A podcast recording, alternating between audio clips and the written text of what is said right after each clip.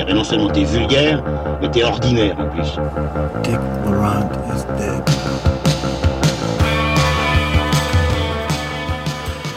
Bonjour, bonsoir à toutes et à tous, euh, chères auditrices et chers auditeurs cinéphiles, et bienvenue dans Transmission, la toute petite table ronde de bistrot cinéphile euh, qui fait le grand écart entre cinéma d'auteur et pop culture. Et pourquoi est-elle si petite cette table ce soir? Eh bien, pour la première fois, nous allons euh, enregistrer une émission d'actu, malheureusement à deux. Voilà, même si je suis en excellente compagnie, je suis malheureusement uniquement en compagnie de l'excellent Manuelas. Bonsoir Manuel. Olivier.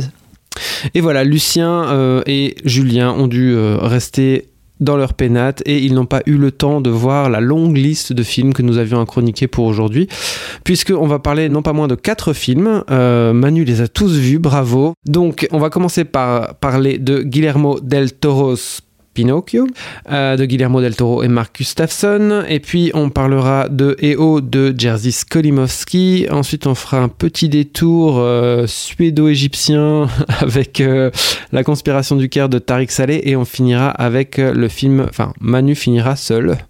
sur le film Bardo de Alejandro González Inarritu. Mais je serai quand même là pour animer cette émission, chères auditrices et chers auditeurs. Eh bien, puisque nous ne sommes qu'à deux, nous n'avons pas de quiz aujourd'hui. Donc, euh, on lance tout de suite Pinocchio. I want to tell you a story. It's a story you may think you know, but you don't. Over there! What is that? Papa! it speaks! He's just a puppet. No, I'm not. I'm a real boy.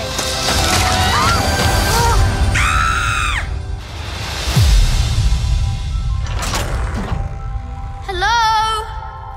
Après nous être régalés de Nightmare Alley au mois de janvier, nous avons donc la chance en Belgique d'avoir pu découvrir en salle depuis la mi-novembre cette adaptation justement titrée, puisque très personnelle, du récit de Carlo Collodi par Guillermo del Toro. L'idée de faire une nouvelle adaptation de Pinocchio en stop motion remonte aux jeunes années mexicaines du réalisateur. Le projet ne prendra véritablement son premier essor que au tournant des années 2000-2010, lorsque Guillermo del Toro est engagé par DreamWorks comme euh, consultant pour leur studio d'animation. Oui, et c'est à cette époque qu'il va se retrouver comme créatif consultant, tout d'abord sur euh, Megamind, puis euh, Kung Fu Panda 2 et le Chapoté, qui était le speed-off de, de Shrek, mais surtout sur euh, Les Cinq Légendes, qui à mon sens son film le plus marquant des années DreamWorks, du moins en tant que producteur. Ouais. Et aussi travailler sur la série Trollhunter qui est diffusée sur Netflix. À cette époque-là, donc, il a toujours cette idée d'adapter Pinocchio en animation en tête et il est euh, approché par Lisa Henson, CEO de Jim Henson Company, qui vient d'acquérir les droits euh, de l'œuvre de Collodi, mais adaptée euh, par le peintre et illustrateur Gris Grimley, qui est ici crédité comme coproducteur. Un travail qui enthousiasme très fort notre ami Guillermo del Toro et qui va donner une nouvelle direction pour le design du personnage principal. Alors, après quelques temps, le projet passe la seconde lorsque Mark Gustafsson est engagé pour co-réaliser le film. Mark Gustafsson, c'est un orfèvre de l'animation en stop motion. Il a fait sa carrière dans le court-métrage, la publicité, les séries télévisées. Et il a été aussi chef animateur sur le fantastique Mr. Fox de Wes Anderson. Euh, après, je connais pas exactement tous les rebonds dans la production du projet, mais apparemment, euh, Del Toro aurait communiqué que le projet euh, était au point mort en 2017 avant qu'il ne soit racheté et greenlighté par Netflix en 2018. Mais ce qui est intéressant par rapport à l'adaptation de Grimly, ce qui a séduire Del Toro, c'est justement cette manière qu'a Grimly de, de revenir à un design beaucoup plus organique, plus inachevé de Pinocchio, qui est pas encore réellement une marionnette, mais plutôt un simple morceau de bois qui est encore balle dégrossi, qui emprunte un peu au design du Frankenstein de, de James Well et qui évolue déjà là dans un univers assez proche de celui de Del Toro et que Del Toro va affiner par la suite avec Guy Davis, qui est le formidable dessinateur des zombies qui ont mangé le monde ou des aventures du BPRD, le spin-off de Hellboy, et qui collabore avec Del Toro depuis euh, Pacific Rim en fait. Hmm. Et pour l'appuyer aussi dans l'écriture de ce premier long métrage animé, qu'il considère d'ailleurs comme le dernier volet d'une trilogie, euh, commencé avec L'échine du diable en 2001 et poursuivi avec Le labyrinthe de Pan en 2006, Guillermo del Toro a fait appel à Patrick McHale, qui a travaillé pour plusieurs séries animées et notamment Over the Garden Wall, La forêt de l'étrange en 2014. Le casting voix du film est super impressionnant puisqu'on y retrouve Ewan McGregor, Christoph Waltz, Kate Blanchett, Tilda Swinton, Tim Blake Nelson ou encore l'habitué de l'univers du réalisateur mexicain Ron Perlman. La photographie est de Frank Passingham qui a beaucoup travaillé pour les studios Hardman et la musique est d'Alexandre Desplat. Voilà. Ensuite, je ferai pas vraiment l'affront de pitcher le film puisque je pense que les aménagements faits avec l'histoire telle qu'on la connaît vont largement émailler notre débat. Mais pour lancer le dialogue, je signalerai juste que l'histoire est transposée dans l'entre-deux-guerres et que le film commence par un long flashback racontant la relation entre Geppetto et son fils bien-aimé Carlo avant que celui-ci ne meure dans un bombardement. Alors Manu, qu'est-ce que tu as pensé de l'adaptation de Pinocchio? C'est vachement bien, hein. faut pas se mentir. Après, c'est pas étonnant, vu la longue gestation du, du film, qu'on retrouve ici et là des éléments d'autres films de Del Toro qu'il a réalisé, euh, notamment bah, le plan de la bombe, de l'échine du diable, ce plan marquant de, largage de bombe qui revient dans Pinocchio, certains setups, on retrouve l'arche de la chambre de Elisa dans Shape of Water, mais l'affiliation est beaucoup plus profonde et beaucoup plus souterraine avec l'œuvre de, de, Del Toro, parce qu'il s'est complètement réapproprié le, le matériau d'origine, à contrario de toutes les adaptations précédentes, du moins à ma connaissance, qui d'une certaine manière ne dérogeait jamais au canon établi. Là, à la fois d'un point de vue scénaristique et d'un point de vue visuel, je parle principalement pour le, design de, Pinocchio, Del Toro s'en détache fortement. Un des points majeurs de cette adaptation, c'est justement le fait qu'il n'est pas du tout question que Pinocchio devienne un gentil petit garçon qui prenne une forme humaine à la fin. On est vraiment chez Del Toro et justement la dimension monstrueuse un peu du personnage est pleinement assumée. À ce titre, je trouve le, le design de Pinocchio extrêmement habile, puisqu'il évoque notamment le, monstre de Frankenstein avec ses agrafes, ses clous. L'enjeu est avant tout surtout porté sur la relation d'acceptation et de lâcher prise. Plutôt celle du père qui va accepter Pinocchio pour ce qu'il est et qui va faire le, deuil de son propre fils, qui est là aussi une, très belle idée d'avoir donné à, à Gepetto un fils, en lui donnant en plus le, le prénom de Collodi, Carlo Collodi. Et cet ajout qui, que, fait Del Toro en, tout début du, film apporte moi toute une dimension tragique au récit. Et surtout, il ancre le récit dans, dans un rapport à la mort, au temps où la vie ne prend que son sens dans l'acceptation de la mort. C'est en ça que ça rejoint aussi beaucoup de thématiques qui riguent les films de, de Guillermo del Toro. Donc voilà, je trouve que c'est vraiment un film plein mais on aurait pu craindre qu'avec une telle longue gestation, ce film-là arrive trop tard dans sa filmo, mais bien au contraire, je trouve justement il, euh, il est nourri de tout ce qu'a fait Del Toro au fil de ces années-là.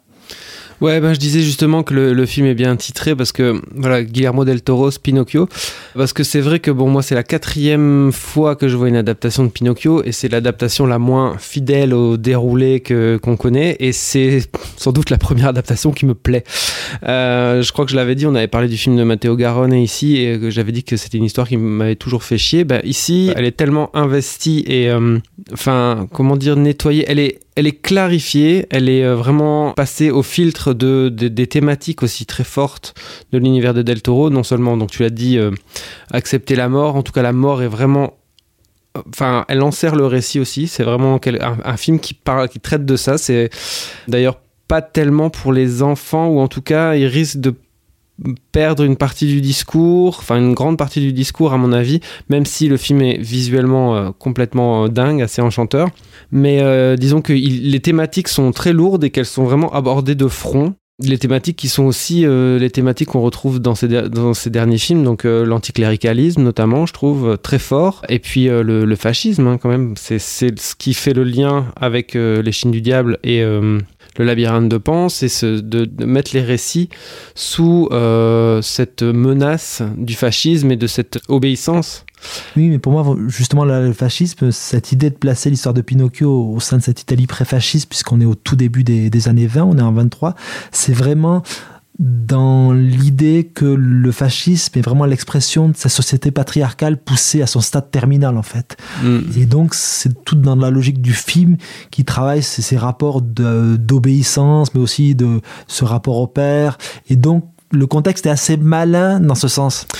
Ouais, c'est vrai que là où le film me, me plaît davantage que les autres adaptations que j'ai vues, c'est que c'est vrai que c'est vraiment une histoire d'acceptation mutuelle Ça va être que le fil tendu émotionnel du film va être autant sur l'acceptation de euh, Geppetto mm, qui va reconnaître Pinocchio comme son fils à part entière, différent du fils qu'il a perdu, et euh, Pinocchio qui va euh, lui faire son odyssée pour essayer de quelque part être pas un gentil garçon mais en tout cas d'être un garçon qui de, de, se, de se révéler lui-même et aussi quelque part du coup de pouvoir euh, conquérir le cœur de son, de son père. Son père qui d'ailleurs le conçoit dans une nuit d'ivresse, enfin la, la, la, création, la genèse de Pinocchio dans le film est vraiment euh, très très maligne je trouve. Et euh, ce contexte fasciste, euh, il va aussi servir à transformer le récit, notamment dans sa dernière longueur. Donc, c'est-à-dire que le parc d'attractions, qui transforme les enfants en ânes, etc., il est is- ici complètement revisité. euh, En mode jeunesse fasciste. Exactement, en mode jeunesse fasciste. Et c'est très très intéressant. D'autre part, donc on- on- j'ai dit le mot tout à l'heure, obéissance. Donc Pinocchio, dans les autres adaptations, il est, enfin, selon moi, il était très énervant parce qu'il n'en fait qu'à sa tête et qu'on a envie de le, baffer. D'ailleurs, euh, Carlo Collodi, au début, euh, quand il a écrit Pinocchio, c'était vraiment pour dire aux enfants de se mettre dans le droit chemin. Et Pinocchio finissait pendu à un arbre, par euh, notamment le chat et le, renard là, qui, disparaissent de ce récit, même s'ils sont de nouveau transformés, on va dire. Et euh, ici, euh, l'obéissance, elle va être passée sous bien des, euh, des filtres. Donc ça va être d'abord l'obéissance d'aller à l'école, ce fameux rapport à l'école, est-ce qu'on t'apprend à être un bon citoyen ou est-ce qu'on t'apprend à rester dans le rang, en gros. Et puis après, tout ce qui est obéissance, ça va être l'obéissance euh, à une autorité cléricale. Et puis une autorité euh, paternaliste, une autorité ensuite fasciste. Donc euh, cette, cette thématique-là est vraiment, euh, vraiment exploitée. euh, Mais la beauté de, de, de, de l'adaptation de Del Toro, c'est que tous ces éléments-là qui sont déjà présents dans le conte de Collodi, là, sont, sont déployés à un autre niveau, puisque ça découle de la vision qu'a Geppetto de ce que doit devenir euh, Pinocchio en rapport de son fils qui- qu'il a perdu. Donc ça prend, une, ça prend un ancrage beaucoup moins théorique d'une certaine manière, parce qu'il est, qu'il est ancré dans la douleur en fait de Geppetto de la perte de son enfant. Il y a une logique d'apprentissage qui est moins stricto sensu pédagogique, mais qui est plus Ouais. portée par les personnages. C'est moins une fable, euh, on va dire, euh, avec une morale, quoi.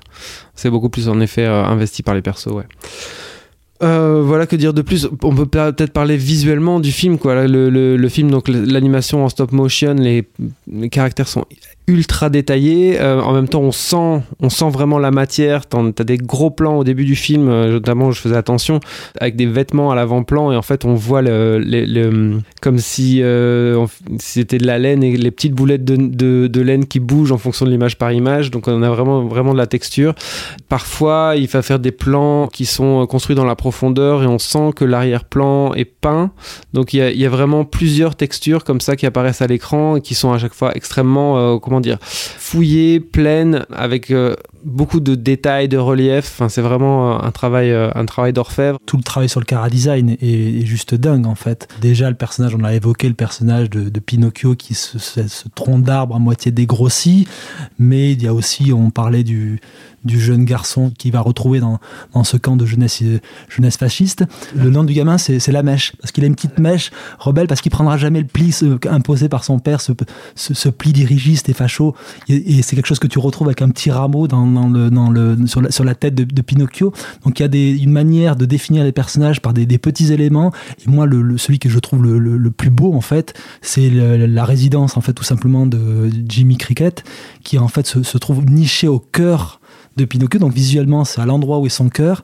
Et quand Jimmy Cricket raconte l'histoire de Pinocchio, donc l'écrit, la couche sur, sur papier, il allume sa lampe et ça éclaire le cœur de, Pinocchio. Donc c'est une, idée d'une poésie totalement folle qui est juste magnifique. Avec aussi ce personnage de euh, donc comment dire d'une antifée bleue euh, qui qui le c'est un peu Saint Pierre qui est, qui est un peu la gardienne la gardienne du monde des morts et euh, dont le design rappelle beaucoup celui de la qui tenait dans Hellboy 2 le personnage qui euh, qui avait un peu le même genre de rôle euh, avec son grand livre à la fin avec les yeux sur les côtés. Enfin bon bref c'est vrai qu'il y a plusieurs choses qui euh, qui rappelle des personnages précédents qu'on a vus chez, euh, chez Del Toro. Et maintenant que tu m'en parles, le plan de la bombe, en effet, fait écho euh, très fort au plan de Même- la Chine du Diable. Mais même la fin, la, la résurrection de, de Pinocchio sur la plage, elle peut évoquer la résurrection de Lise dans, dans, dans Hellboy, euh, qui est pour moi en plus une des plus belles fins de, de, de films de Del Toro, un des plus beaux baisers de l'histoire du cinéma. Mais bon, ça c'est encore autre chose. Heureusement que Gepetto n'embrasse pas son fils, ça serait plutôt creepy à ce moment-là. Mais euh, ça évoque aussi la fin de Blade 2. Je veux dire, c'est, c'est, tu vois que c'est vraiment un film plein, quoi. Ouais, et qui euh, sans doute n'arrive pas trop tard dans sa filmo, qui arrive, je pense, euh, à, point nommé, puisque, euh, comme on le disait la fois dernière, après La forme de l'eau et Nightmare Alley, il a vraiment passé un, un cap de pleine maîtrise de son art et de ses moyens. Mais par contre, avec une fin glauquissime, quoi.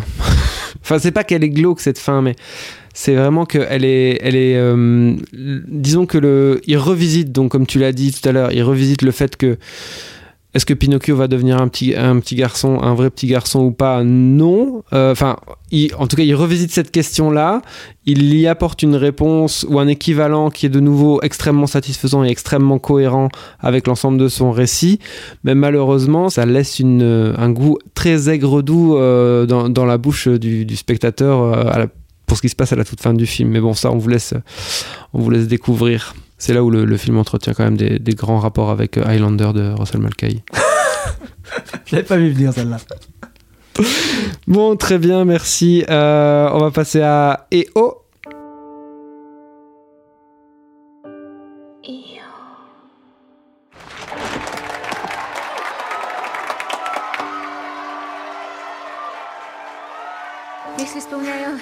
Twoje wszystkie marzenia.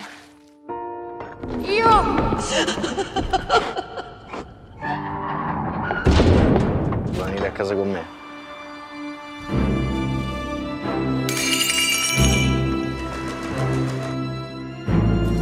Basta, per favore, basta! À 84 ans, le cinéaste et peintre polonais Jerzy Skolimowski a donc réalisé ce nouveau long métrage EO ou Ian, qui lui a valu un prix du jury ex aequo sur la croisette en mai dernier. Au cours de sa carrière longue de plus de 60 ans, il a tourné en Pologne mais aussi en Belgique pour le départ en 67 avec Jean-Pierre Léo, avant que la même année un autre film réalisé celui-là en Pologne, Olema, ne soit qualifié d'antistalinien et pousse son auteur à l'exil. Jerzy Skolimowski continuera sa carrière en Angleterre, y signant notamment Deep End en 1970, l'un de ses films les plus connus, puis aux États-Unis avant de revenir dans son pays natal après la chute du mur pour tourner Ferdi Dirk qui sortira en 91. Mauvaise expérience de vaste coproduction européenne, il dit même que c'est son pire film, il trouve que c'est une grosse merde. Skolimowski s'éloigne ensuite des plateaux pendant 17 ans. Il vit en Californie de son travail d'artiste peintre et de petits rôles dans des films américains. On peut le voir dans Mars Attacks de Tim Burton ou dans Les Promesses de Londres de David Cronenberg. Retour en Pologne derrière la caméra en 2008 pour 4 nuits avec Anna, puis Killing en 2010 qui sera un succès critique et public. Après 11 minutes en 2015, présenté à Venise mais pas sorti par chez nous, j'ai eu la malchance de le voir au festival Offscreen. Voici donc venu EO qui récolte de nouveau des lauriers. Inspiré de Hasard Balthazar, le film de Robert Bresson de 66, l'histoire est simple. L'âne EO vit dans un cirque et représente son numéro avec la circassienne Cassandra. Mais les animaux du cirque sont saisis et EO se retrouve donc transporté de propriétaire en propriétaire. Du travail dans un manège à un élevage de ce que je pense être des chiens viverins qui sont élevés pour leur fourrure, parce que ce ne sont pas des visons. Alors d'après enquête, je crois que ce sont des chiens viverins, euh, et côtoient diverses bêtes et divers humains, qui sont tous méprisables, enfin pour les humains en tout cas. Alors, Manu, qu'as-tu pensé de ce film? Ben, je crois que je tiens ma pire séance ciné de l'année. Hein. Mais bon, à la fois, je me suis pas infligé les films avec Jared Leto. Ça vient peut-être de ça. Sur le papier, je suis preneur à 100%. Il y a derrière la proposition, tu vois, d'un film du point de vue d'un animal, qui est une idée de cinéma qui est extrêmement prometteuse. On pense bien sûr au, au hasard Balthazar, même si ça n'en emprunte que la seconde partie du, du film de Bresson. hein. Le film de Bresson était quand même beaucoup plus porté sur les personnages avec un, tout autre ancrage. On peut aussi penser au War Horse, le cheval de guerre de, de Spielberg. Sauf que moi, le, hic, ou plutôt le, le an dans, dans cette histoire, c'est que le film, moi, il brasse du vide. Il brasse tellement du vide qu'il a besoin d'un carton explicatif à la fin pour rattraper tout ce qu'il a pas raconté en chemin. Donc voilà, pour moi, c'est un film qui raconte pas grand chose, qui se regarde beaucoup filmé tout en brassant du vide. J'ai aussi un gros souci euh, avec l'anthropomorphisme prêté au comportement de l'âne, avec notamment cette scène complètement what the fuck, où le petit âne tout triste casse la barrière du pré, trottine sur la route comme un adolescent en peine. Tant qu'à jouer la carte du, ridicule et de l'anthropomorphisme, autant le, montrer en train de se biturer au bar. Je ne sais pas, il y a, au moins une scène un tout petit peu autre à, construire derrière. Et on entrecoupe ça de scènes totalement indigestes avec des personnages euh, auxquels tu ne crois jamais, qui ne sont qu'une succession de- de clichés, de clichés assez mal construits, qui sont même pas à même de me, de me faire rire ou de, de faire virer le film vers, vers la farce à un moment. Et ça s'achève avec la, la, la, la, la, la, la- la pire prestation d'Isabelle Huppert depuis très très très très très longtemps. Dans le Parce dernier que tu les as toutes vues. dans, dans le dernier non je les ai pas toutes vues parce que ça serait compliqué à voir ça mais elle est catastrophique cette scène avec euh, Isabelle Huppert Mm. Bon, écoute Manu, je suis euh, à peu près complètement d'accord avec tout ce que tu as dit. Mais en même temps, moi, j'ai passé une bonne séance. moi, j'étais assez fasciné en fait par le, par le film quand je l'ai vu. Je ne me suis jamais ennuyé. Contrairement à toi, j'ai ri. Euh, pas beaucoup, mais euh, de temps en temps, je trouvais que parfois dans le grotesque des situations, donc notamment cette ouverture de hangar au début ou euh, ce match de foot, moi, il y, a- eu des, choses qui ont, qui ont pu me faire rire.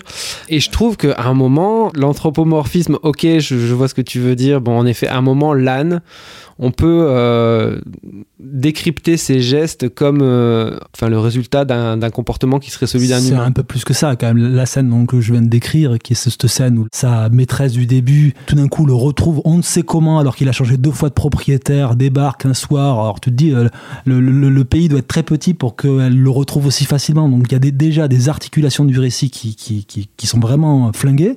Et on se retrouve avec cette scène où pour moi vraiment il prête au personnage hein, on est à la limite à le voir le gros plan sur le- les yeux qui chialent on est dans cette logique là et pour moi quand tu, fais un film qui a comme proposition justement de créer du cinéma avec un personnage pas forcément le plus expressif du monde, tu, passes pas par là.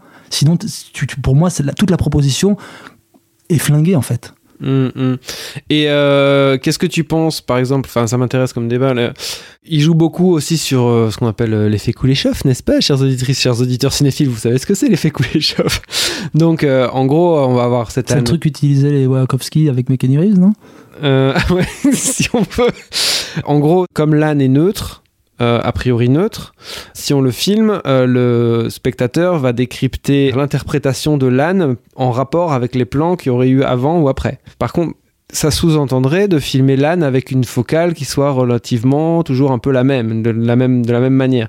Mais là, par exemple, ce que fait Skolimowski, notamment au, au moment du, du match de foot, c'est que bizarrement, donc on voit ce match de foot ridicule avec un goal, euh, donc euh, un gardien de but euh, obèse, et tout de suite après on voit l'âne, mais il est filmé en contre-plongée, débulé avec un truc en grand angle. On va donc avoir une espèce de, de plan un peu rigolo, cartoonesque, un peu euh, de l'âne, et je trouvais ça un peu bizarre de, de, à certains moments nous, nous faire nous forcer les effets par des effets de, prise de vue. quoi. Mais c'est le film ne fait que ça.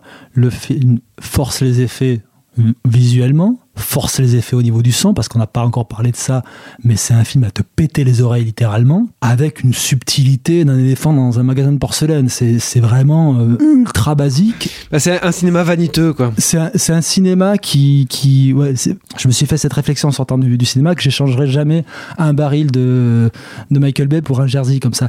Parce que, au, au moins, il y a une, volonté dans, cette épate chez, Michael Bay d'être au service un petit peu de l'affect. Là, ce côté très tapageur, très pas de bourgeois en fait, un peu gonflé.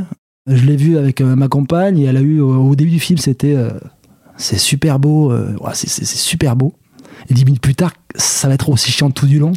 ben ouais, le souci, c'est que quand tu racontes rien, ben tu décroches vite. Et surtout, vu que le, film repose sur un systématisme de la mise en scène et de la narration, euh, ben à un moment, tu comprends que le film, il va pas bouger d'un iota. Et euh, y a rien, pour moi, il n'y a rien à sauver. Alors, j'ai du mal à comprendre où tu as, où tu as ri, où tu as été ému. Je vais pas nier euh, ta, perception du film. Mais pour moi, ça a été un des films les plus agressifs, mais dans le mauvais sens du terme, que j'ai vu cette année. Quoi. J'ai pas été ému, mais j'ai plusieurs fois quand même. Plusieurs fois rentré, mais bon, suis un public facile aussi. Moi, les films à effet, j'aime bien en fait en général. Mais euh, je suis plusieurs fois rentré vraiment bien dans le film, et notamment juste après qu'il se- qu'il s'enfuit de cette, euh, cette ferme euh, où il fait un peu de l'équithérapie, là, comme ça, euh, et qu'il va dans, dans la forêt, il y a de, Ah ouais, cette la, la scène électro, hein, t'as l'impression que ça va- le film va transformer en John Wick. Là, il y a y a, y a des, y a des loups qui vont l'attaquer et qui va faire du Krav Maga. C'est complètement con. Non? Bah, moi j'ai bien aimé cette scène-là parce que j'ai j'ai trouvé qu'il y avait j'ai retrouvé un, un peu un côté euh, merveilleux comme ça. Il y avait un, un- un côté un peu euh, nuit du chasseur, tu vois. La, la balade en barque sur la nuit tu du parles chasseur. pas de Charlotte comme ça. Quoi. Non mais je comprends. Après non mais voilà, je comprends toutes les critiques qu'on puisse faire sur ce film et euh, d'ailleurs en, en sortant, je me dis ah oui c'est vrai qu'il y a quand même ça, ah oui c'est vrai qu'il y a quand même ça, ah oui c'est vrai qu'il y a même ça.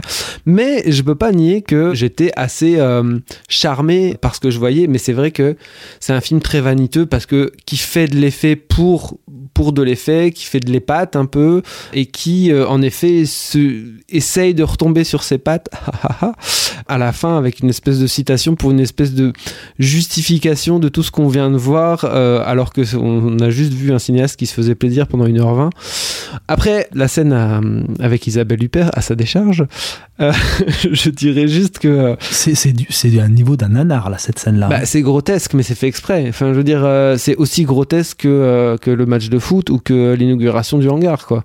Sauf qu'on est dans une espèce de parodie de cinéma bourgeois. Enfin, c'est. Attends, elle pète des assiettes comme si elle elle couche était- avec son fils. Oui, bon, voilà. On suppose qu'elle couche avec son fils. C'est.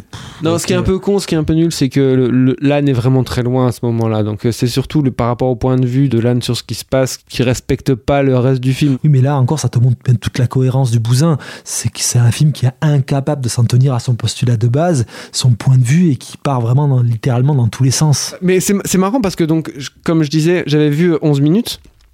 Son film précédent qui est pas sorti euh, par chez nous. Et c'était aussi euh, un film qui euh, n'avait ni queue ni tête qui était très chiant euh, et qui euh, partait dans tous les sens et qui se justifiait à la fin mais de manière complètement arbitraire. C'était 11 minutes de la vie de plein de personnages et à la fin il se trouvait qu'ils étaient tous plus ou moins impliqués dans le même accident quoi. Et mes points donc euh, ici on a une espèce de justification comment dire, thématique qui voudrait se donner au film des plus grands airs qu'il n'en a. Et c'est vrai que c'est un peu, euh, c'est un peu juste, quoi. Mais bon, voilà, n'empêche que moi, j'ai pas passé une, une séance si désagréable que ça.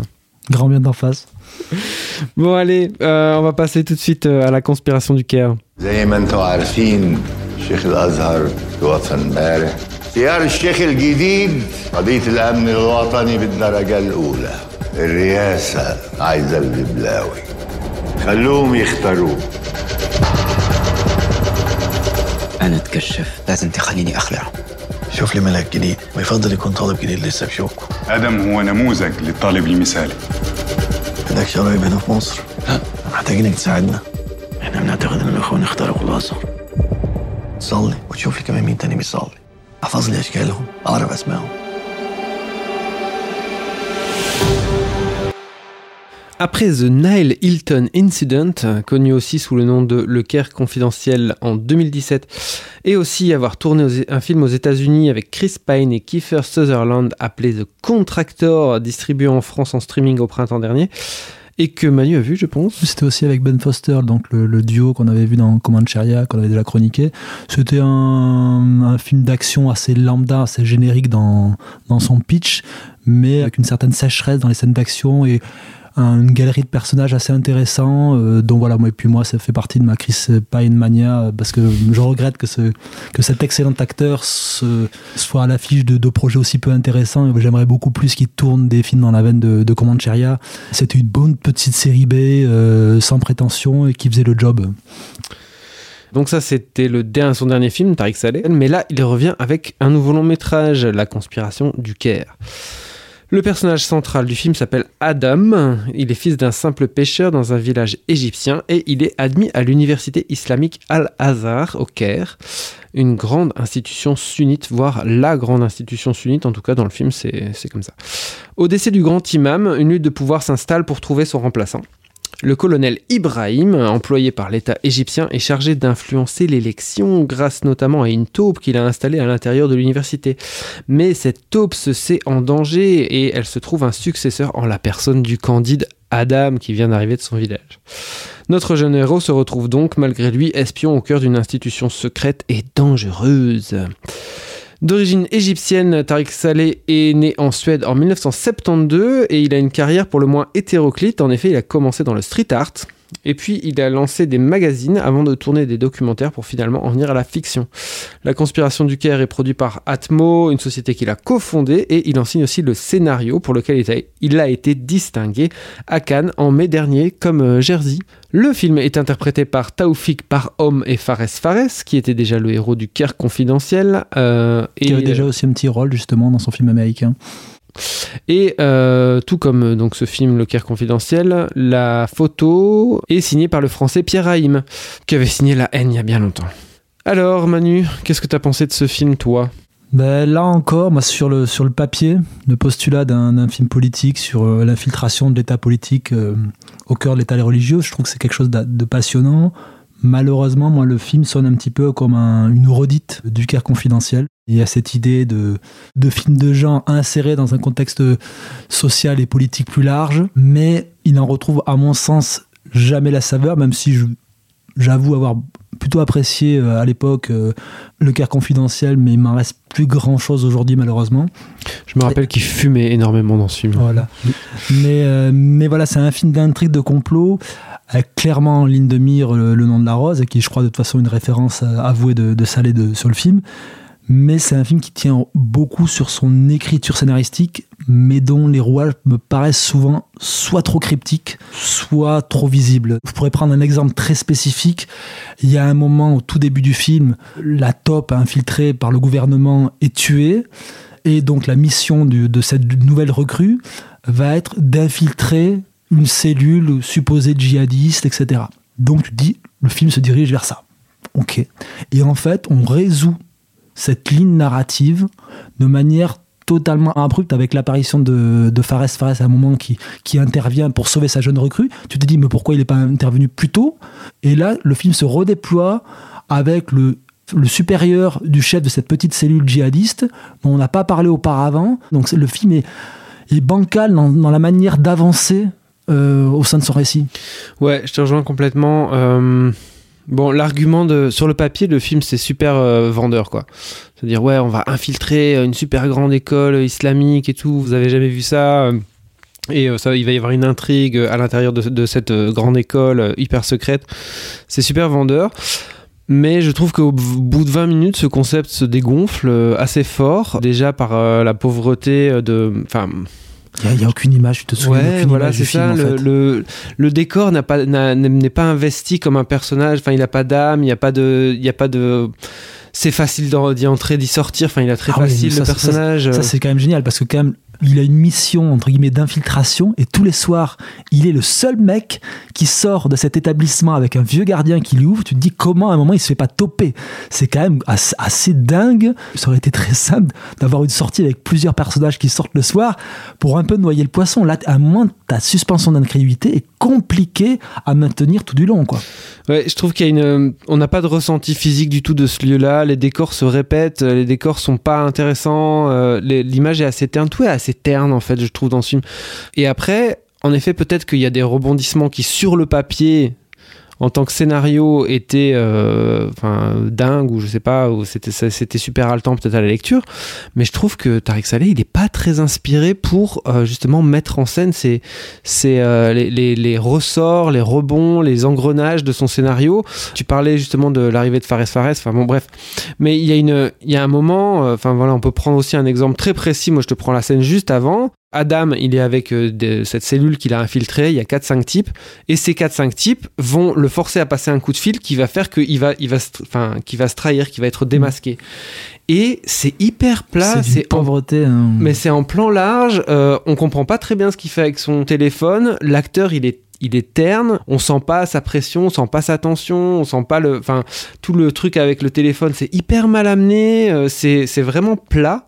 Du coup, l'arrivée euh, du sauveur entre guillemets qui est interprété par Fares Fares tombe un peu comme une espèce de Deux ex, ex machina. C'est super mal amené, mal préparé. Enfin bon. Ça n'a aucune incidence en fait sur le récit parce que tu te dis à un moment, Ouais. il débarque dans ce lieu, dans ce lieu religieux, donc il sort de ses prérogatives en tant que, que chef de la sécurité ou le poste euh, qui- qu'il a, qu'il a auprès du gouvernement. Ça n'a aucune incidence en fait. Tu te dis, mais pourquoi lui-même n'entre pas au sein de cette institution euh, comme il veut en fait? Ouais, je disais aussi, euh, notre héros- jeune héros, il est assez terne, il y a peu de fluctuations dans son jeu, euh, ses conflits internes sont finalement... En fait, il aurait pu avoir des énormes conflits internes, ce gars. Tout est, bien amené, tout est là, avec euh, son passé, parce qu'au début, il y a quelques scènes euh, où on le voit dans sa vie de famille et tout. Puis bon, c'est quand même un candide euh, qui se retrouve dans une, pris dans une machination, un truc d'espionnage pas possible et tout.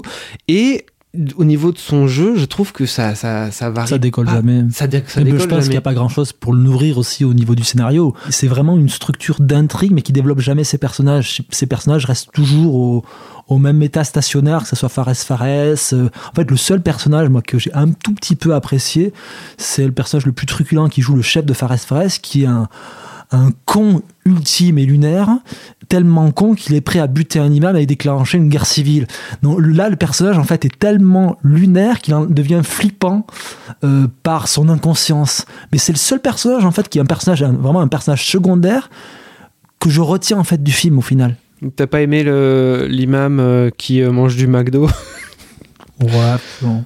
Non, moi je trouvais aussi. je trouve en tout cas qu'il y a certains personnages qui sont en effet plus secondaires que je trouvais plus intéressants que les deux personnages qui, euh, en plus, qui répètent toujours les mêmes actions. Il y a toujours ce truc où ils retournent dans le resto et ça dure et ça Et dure et ça tu, dure. tu t'as un moment, tu as l'impression que ces scènes-là de, de planques ou de discussions euh, masquées, etc., il sait pas où placer sa caméra et donc au final à un moment il abandonne quasiment ce, ce- ce- ce processus de, de je te téléphone à la table d'à côté etc Mais surtout, ça n'a pas d'incidence, quoi. il- il- voilà c'est qu'à un moment à aucun moment il risque de se faire toper à aucun moment ils sont mis en danger à aucun moment il y a une, une sorte de tension créée euh, dans ce café pour montrer que peut-être quelqu'un les écoute avec des, des, des, des types de focales différentes certains choix de, de, de, de- de caméra etc non c'est euh, il y a, il y a y a aucun point de vue en fait dans, dans, dans- dans ce film là dans, ce que propose la mise en scène. La mise en scène ne te place jamais euh, d'un point de vue d'un personnage. Regarde de manière très scolaire euh, et très appliquée le, le, le déroulé de son histoire et ne l'investit pas quoi. Voilà, je suis d'accord avec toi et j'ai pas grand chose à rajouter en fait euh, sur ce film. non je l'ai moins détesté que le Jersey mais euh, c'est un film que je vais assez vite oublier. Je l'ai déjà un petit peu oublié en fait Bon, très bien. Bah, écoutez, euh, je propose que nous passions euh, au dernier film de la soirée, donc euh, Bardo d'Alejandro González Iñárritu. si si cabron Silverio. Silverio. Ya levántate, Silverio. Silverio Gama, periodista, documentalista slash artista. ¿Te sientes más gringo o más mexicano?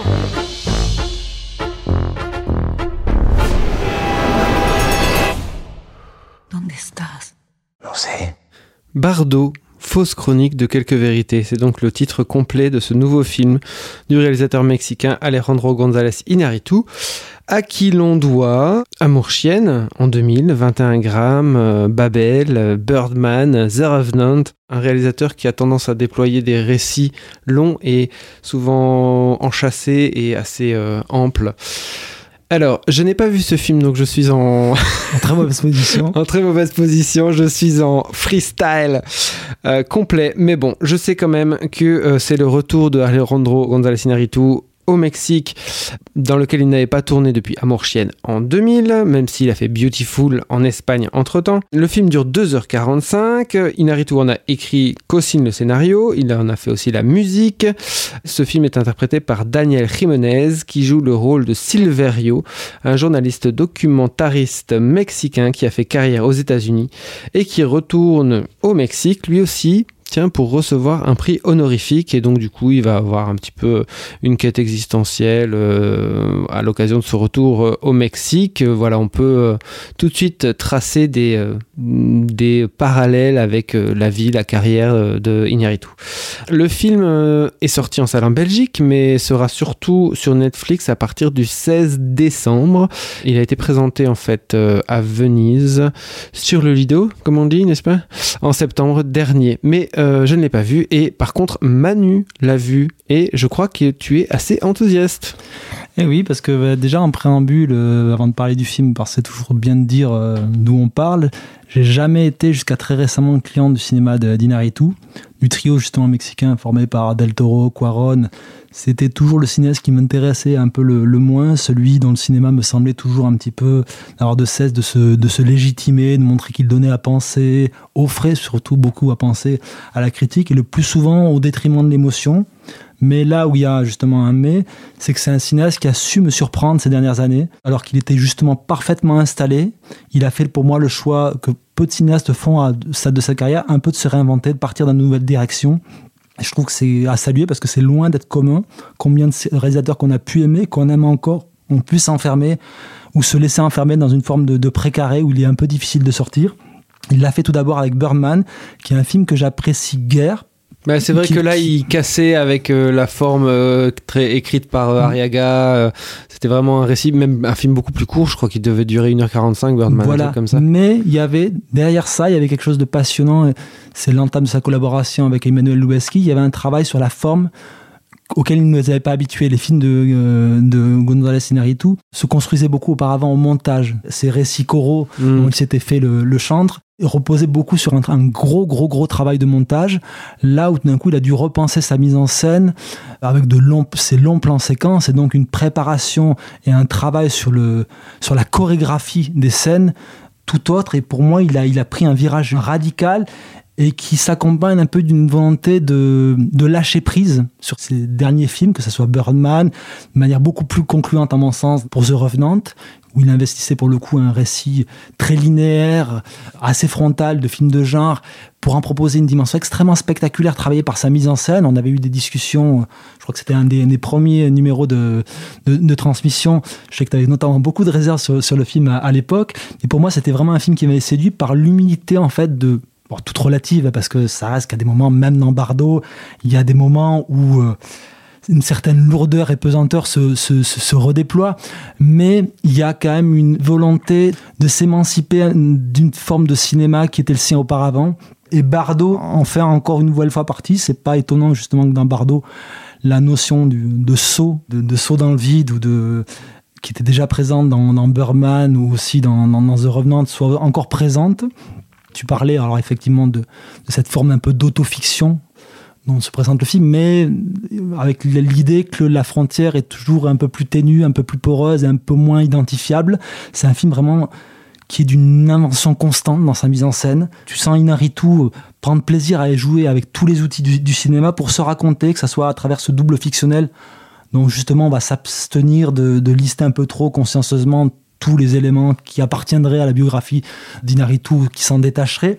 Et d'une certaine manière, c'est aussi un film qui dialogue avec les films de ses confrères euh, mexicains, de Del Toro ou Cuaron, notamment Roma et Admirale, l'enfance de Cuaron pour Roma, ce statut de geek consacré par l'industrie pour Del Toro dans Admirale, et toutes ces thématiques relatives à la paternité, l'imposture, euh, on les retrouve en écho et en, même en certains motifs dans, dans, dans Bardo, puisqu'il y a même une scène de plage qui va évoquer en fait le Roma de Quaron, même si la mise en scène est tout autre et les thématiques sont, sont relativement différentes, mais c'est des films qui dialoguent, je pense, à un certain moment clé de la carrière de, de leurs auteurs. C'est aussi un film qui est, qui est porté par une, une douce folie, je trouve. Il y a quelques moments, notamment dans l'intro, j'ai pas je vais pas trop la dévoiler parce que ça serait, ça serait à mon avis divulgacher le plaisir de, du, film, mais toute une scène qui tourne autour du, bébé qu'attend euh, le personnage de Siviero et qui m'a étonnamment fait penser à du Stephen Shaw. Du Stephen Shaw dans un film d'Inaritu. Il y a, il y a, il y a, le film a, a, beaucoup de moments fait penser à du cinéma hongkongais, avec une scène de couloir, notamment après l'accouchement, avec un long cordon ombilical et c'était pas du tout un type de cinéma euh, auquel je voyais Inaritu se, se, se, référer. Alors pour moi c'est assez, assez clair, il y a même un, il m'a semblé à un moment discerner une, une citation magnifique de Philippe de Broca dans, dans, dans l'arrière-plan dans la première grande scène d'action autour de la maison du gouverneur. Donc c'est un film on sent les références à Kalatozov, Malik, mais il s'empare toujours de ces éléments de langage pour jouer avec. Il y a une scène notamment de, dialogue à un moment avec sa, femme. Il cesse de parler, du moins ses lèvres cessent de bouger, et il continue à parler. C'est des figures de style qu'on a pu voir chez Malik ces, dernières années, notamment il, en, il, en usait beaucoup dans Tree of Life. Et là, moi, sa femme va lui faire la réflexion, ça m'énerve quand tu continues à parler avec les lèvres, les lèvres fermées. Et ça pourrait être gratuit, ça pourrait être juste l'objet d'un gag, euh, limite un gag à la Zaz, on va dire, un gag sur le cinéma, sur le langage du cinéma, mais c'est plus profond, ça a, une, logique plus loin dans le récit, ça amène à autre chose, et c'est aussi un film, et euh, là j'aurais jamais pensé dire ça d'un film d'Inaritu, c'est un film qui parle de choses plutôt lourdes, en fait, avec une grande légèreté. Peut-être pas toujours. Euh, j'ai peut-être des petites réserves sur la toute fin du film, certains éléments, certaines articulations, mais il y, a une, y a une vraie joie de vivre dans le film. Je me suis senti, contrairement à EO, où je me sentais mort à l'intérieur pendant tout le film, là, je me suis senti vivant. J'ai ri.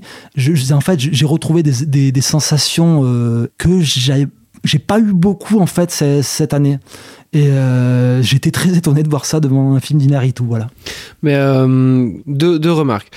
Donc ici, le chef opérateur, c'est Darius Konji, la première fois qu'il travaille avec lui. Euh, quand on voit la bande-annonce, il a l'air de user de focales extrêmement courtes, vraiment euh, à, de multiples reprises. Est-ce que tu peux nous parler un petit peu de, ce travail bah, de la photo et, autre chose? Moi, j'ai un peu peur quand je lis speech. Hein. J'ai l'impression d'avoir que je vais avoir 2h45 d'introspection d'un cinquantenaire euh, mexicain. Que j'ai peut-être, enfin, à moins d'être Fellini et de savoir faire la Dolce Vita, je, je trouve que c'est très casse-gueule comme truc. Est-ce que ça va être un film plutôt drôle, euh, dramatique, euh, je sais pas, pas la Dolce Vita, mais c'est quand même supérieur à la Grande Bellazza, si tu veux voir ça. Ouais. Mais, euh, mais en tout cas, non, non, pour revenir sur ta, sur ta première question, au niveau du, du style formel, oui, c'est un film qui use beaucoup du, du grand angle. Il n'y a pas la même dimension, à mon sens. C'est pas pour une volonté d'inscrire le personnage dans le décor comme ça a été pour The, The Revenant, où c'était vraiment une, une volonté très claire de d'asseoir les personnages dans cette l'immensité de ce, ce décor-là.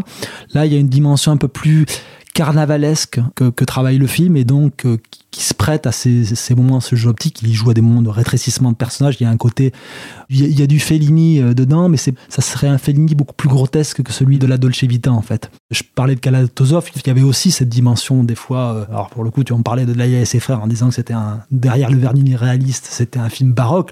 Là, ça, ça déborde. C'est un film baroque formellement, mais justement pour éviter toute la pesanteur de cette introspection qui touche à des, à des thématiques liées euh, à la, parentalité. On retrouve des, des parallèles avec le, film récent de, Del Toro, avec ce rapport à la paternité, c'est cette idée d'être père et aussi un moment de lâcher prise vis-à-vis de ses enfants.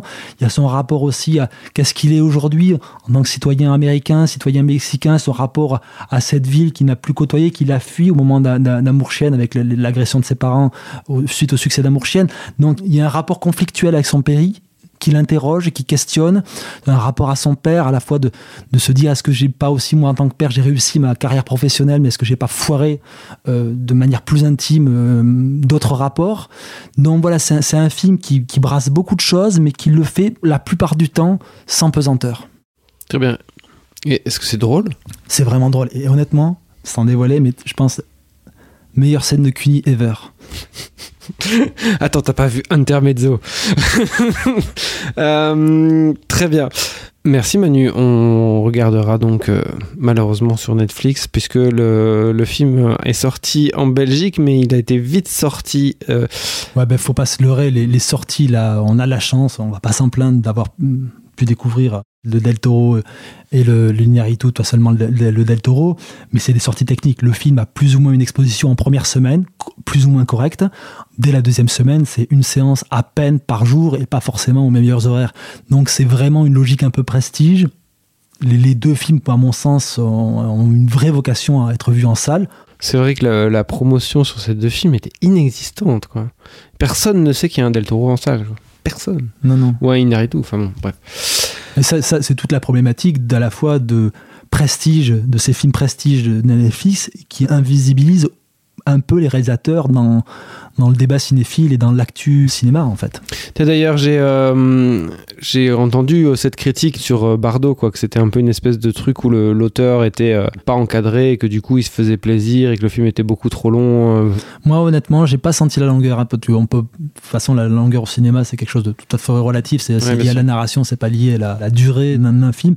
Moi, je l'ai pas senti. Mais peut-être trop auto-indulgent, tu vois ce que je veux dire ou, Non, parce qu'à ce niveau-là, je pense que c'est des reproches qui pouvaient plus s'adresser, à mon sens, à Berman, où il y avait vraiment un discours très pesant sur la création. Là, il se questionne. Il y a notamment tout un passage avec ce, ce personnage qui est un documentariste et donc qui, est- qui va être reconnu pour un documentaire qu'il a fait autour de la frontière mexicaine et donc des migrants. Je pense que Inaritu évoque ce court-métrage qu'il est difficile de voir, qui cette expérience en VR qu'il a tourné avec Lubeski, qui était censé te placer à l'intérieur du calvaire d'une d'une traversée de migrants. Et donc, euh, voilà, je pense qu'il se questionne sur la légitimité de parler de ça, mais sans que ça soit, sans qu'il tranche, en fait. Là où, à mon sens, dans Birdman, il tranchait très fortement et il tenait vraiment un discours, là, il y a des pistes de lecture, il se questionne.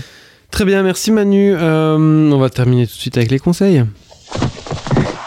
Écoute, pourrieux. Pour moi, tu n'es qu'une merde de chien qui s'étale sur un trottoir. Et tu sais ce qu'on fait d'une merde de ce genre? On peut l'enlever soigneusement avec une pelle, on peut laisser la pluie et le vent la balayer, ou bien on peut l'écraser. Alors si tu veux un conseil d'ami, choisis bien l'endroit où on te chiera. Et pour terminer cette émission, une fois n'est pas coutume, je suis le seul à avoir un conseil. Donc euh, Manu conseille. Ben, je vous conseille Bardot, hein, vous avez bien compris. Ok. Et moi, euh, bon, j'ai dû trouver quelque chose en dernière minute, mais bon, je sais que euh, chez Le Pacte, alors je pense que c'est Le Pacte édition, ils ont ressorti euh, le film de 1999 de Jim Jarmusch, Ghost Dog. Bizarrement, je sais pas si tu seras d'accord avec moi, euh, C'est le Manu. dernier grand film de Ginger Mouche, à mon sens. Oui, enfin bon, soit c'est un autre débat, mais C'est pas ça la question, en fait. non, non, c'était pas ça la question. Euh, J'ai l'impression que c'est un film qui était un peu sorti des radars, un petit peu oublié, un peu, euh, un peu mis de côté comme ça. Les, les grands jarmouches euh, restent pour la majorité des gens, voilà, Down by Law, euh, Dead Man. Et Ouais, euh, il, joue il jouit d'un petit culte, je pense. il est toujours resté quand même en, en tête. Et à mon sens, quand je dis, quand j'ironise en disant que c'est le dernier grand Jarmouche, c'est pour moi le dernier Jarmouche que je retiens, qui m'est complètement convaincu du début à la fin. Quoi. Ouais, voilà. Donc, euh, en effet, si vous ne l'avez pas vu, euh, James Jarmusch, un grand cinéaste des années euh, fin des années 80, les années 90, euh, qui était très attendu à l'époque et qui maintenant est un peu has-been, mais soit. Ghost Dog, un excellent film qui vraiment synthétise vraiment assez bien le cinéma de Jarmusch, tout en restant quand même un peu haletant. C'est quand même un peu une espèce de polar, mais bon à la sauce Jarmusch, donc très décontracté. Et surtout, ce qui est su- super génial dans euh, dans Ghost Dog, c'est que c'est vraiment euh, le, le film se passe à New York, il filme très bien New York, on, on y croit vraiment, et surtout il filme cette euh, métropole comme un espèce de patchwork de culture complètement dingue. Et voilà, c'est quand même un film sur un grand black qui suit la voie du samouraï et dont le meilleur pote est un français ou guadeloupéen qui lui parle français, mais dont- donc il ne, il ne comprend rien de ce qu'il lui raconte. Et voilà, toutes ces influences et, ces, euh, et ce métissage se tressent de manière euh, complètement invisible dans, dans Ghost Dog. Et c'est vraiment euh, très très jouissif. Et aussi avec cette influence, bien sûr, euh, du côté italien, italo-américain, mafieux, de, euh, décadent, plutôt euh, déliquescent. Euh, Et, et influence japonaise aussi, avec la marque du tueur de Senjin Suzuki. Non, mais je veux dire, à l'intérieur, ça, ce serait plutôt euh, au niveau stylistique, mais euh, au niveau euh, scénaristique, il y a, tu sais, il y a cette, cette génération de vieux mafieux avec leurs hémorroïdes, un peu, un peu, voilà, vraiment en fin, sur la fin de la pente, et cette génération, cette nouvelle génération gangsta rap avec ses influences asiatiques qui reprend le, qui reprend le flambeau. C'est vraiment un, un très très beau film, un très grand rôle pour Forest Whitaker aussi. Voilà, donc si vous ne l'avez pas vu, voyez Ghost Dog, la voix du samouraï, qui vient de ressortir dans une très belle édition, j'en suis sûr, chez Le Pacte. Merci beaucoup Manu. Merci Olivier. Et, Et merci pas Lucien. hein. Eh ben non, voilà, mais euh, je suis sûr qu'il nous écoutera. Merci à vous, chères auditrices, chers auditeurs, de nous avoir écoutés. Allez au cinéma, euh, il y a des beaux films, euh, et puis il faut faire vivre les salles. N'oubliez pas de faire vivre les salles. À très bientôt, ciao.